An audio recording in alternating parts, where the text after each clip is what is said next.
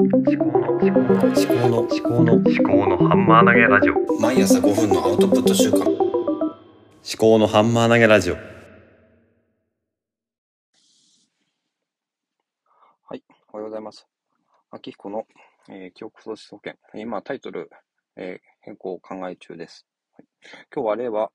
4年、令和4年ですね。1月4日火曜日、8時10分です。今日は、えーと雪が降ってますね。天気は雪。うん、なので、と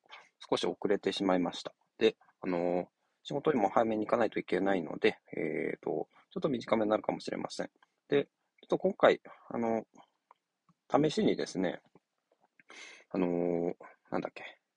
あ、そうそうそう。音声配信のタイあのテーマの予告をツイッターで流してみることにしました。で、このツイッターで流すものは、あの iOS ショートカットっていうものを使って、あの自動的にあのツイートしてくれるようにして、まあ一つだけあの、あのメインテーマだけは私自分で選んでるんですけども、あのそれ以外のあのニュース、福島県のニュースとか、あと、 Voicy とかノートのハッシュタグ企画のやつとかは、あの自動でツイートされるようになってます。で、その中から、そそれで、あの、目次を勝手に作って、え自分に、あの、まあ、なんていうんですかね、制限というか、そういうのを縛りをかけて、で、もうやるよっていうことにして、で、それを、うん、まあ、なんていうんですかね、モチベーションみたいな形にしてやっていきたいなと思ってます。で、内容はリマインダーにも自動で入っているので、ちょっとそれで見ていきたいと思います。で、まず、まず一つですね。年賀状配達、福島県のニュースですね。年賀状配達、真心込め確実に、福島中央郵便局、雪の中100人出発、福島民友新聞ということで、これヤフ、ーニュースの RSS フィードから、あの、ポケットに自動で送ってるんですけども、これはですね、えー1月3日、月曜日10時48分配信の福島民友の記事ですね。えーうん、まあ年賀状、毎年ですね、毎年あるニュースですね。で、まあ、本当にご苦労様ですということですね。で私は今年は、あの、喪中、まあ、祖父が、えー、奇跡に入りました。亡くなりましたので、喪中なので、あの年賀状は送ってません。うん、で、あの、ただ、喪中はがきは出してないので、あの、ちょっとそれは意図があってですね、あの、年賀状はいただきたいですね。で、こちらからはちょっと挨拶はできないということで、喪中はがきは、まあ、出さなくても、あの、後で、あの、あれですね、事後的に、えー、寒中見舞いですね。を送送ることによって、あの、夢中だったので、あの、年賀状は、あの、出せませんでした、みたいな形で、で、こっちの写真とかも、あの、家族の様子とかも、あの、お見せでき、できればなと思って、あの、そういうふうにしします。そういうふうにしようと思いました。で、あともう一つは、あの、年賀状って毎年毎年ですね、あの、来て、来たから出すみたいな人がいたりとか、こっちから出したから帰ってくるみたいな、その、なんですかね、あの、年賀状自体もうやめてもいいかなって思いつつも、なんかやめられないみたいなものがあったりするんで、あの、逆にこっちからもう、喪中も出さなければ、年賀状も出さなければ、来なければ来なくて、ああ、ほっとしたっていう人ももしかするとね、いるのかもしれない。そういう方とは、まあそういう形で、ちょ、ちょっとなんですか、まあ自然、自然消滅みたいな感じですけど、そんな形で、あの、まあ年賀状の、ちょっと、結構年賀状って作るのストレスな面もあるんですよね。結構大変で。だからまあ計画持ってできればいいんですけども、そうじゃない、えー、時には結構なストレスなんですね。期限もあるし。だから、そういうものをね、あの、まあ、ミニマリストじゃないですけども、そういうふうに、うんと、お互いに省略できるものは省略していってもいいのかなと思いますね。今、SNS とかでいくらでもつながる時代なんで、ただ年賀状っていう、その紙の良さっていうのも、まあ、あるんですけれどね。はい。あとは、まあ、写真をちょっとお見せしたいなっていうのはあるんですね。子供たちが大きくなってる姿を。で、持ちはがきだと、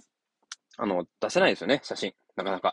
あの、家族がこうニコニコ笑ってる写真で、あの、今年は夢中ですのでっていうのはちょっとできないんで、寒中見舞いでややるっていう。そういうふうに逆に、あの、送ってこられた方々もいらっしゃったので、そういうふうにして、ちょっと真似してみような、しようかなと思ってます。はい。えー、一つ目終わりですね。はい。で、ノートのハッシュタグで家事の工夫ってことですね。えー、家事の工夫は、うん、まあ、いろいろ工夫してることあるんですよね。えー、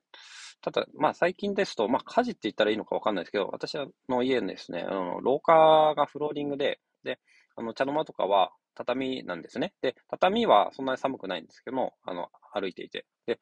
フローリングっていうのはやっぱ冷たいんですね。だから、ちょっと最あの、年末に、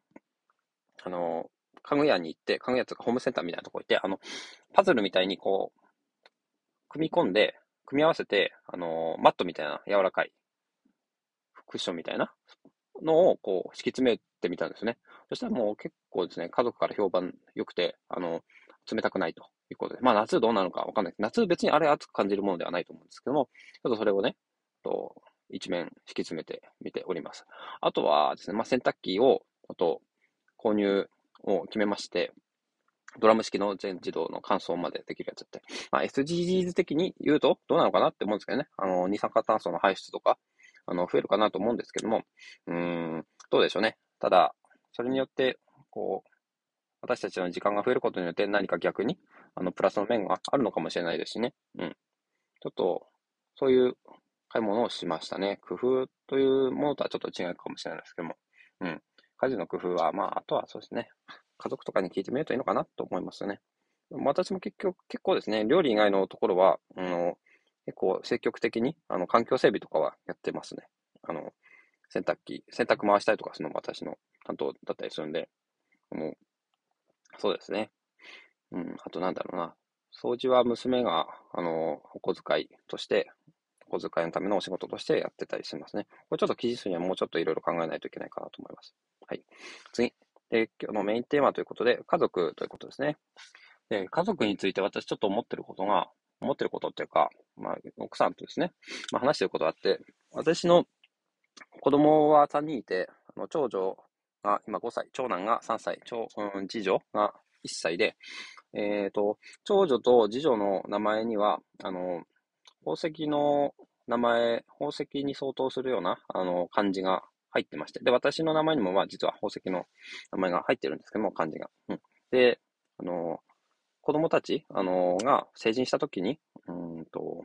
その、名前にあやかった宝石の、なんか、ネックレスとかブレスレットとかちょっとわかんないですけども、そういったその宝石をプレゼントしようかっていう話をしてますね。で、次男は、あの、特に、まあ男の子っていうこともあって、別に宝石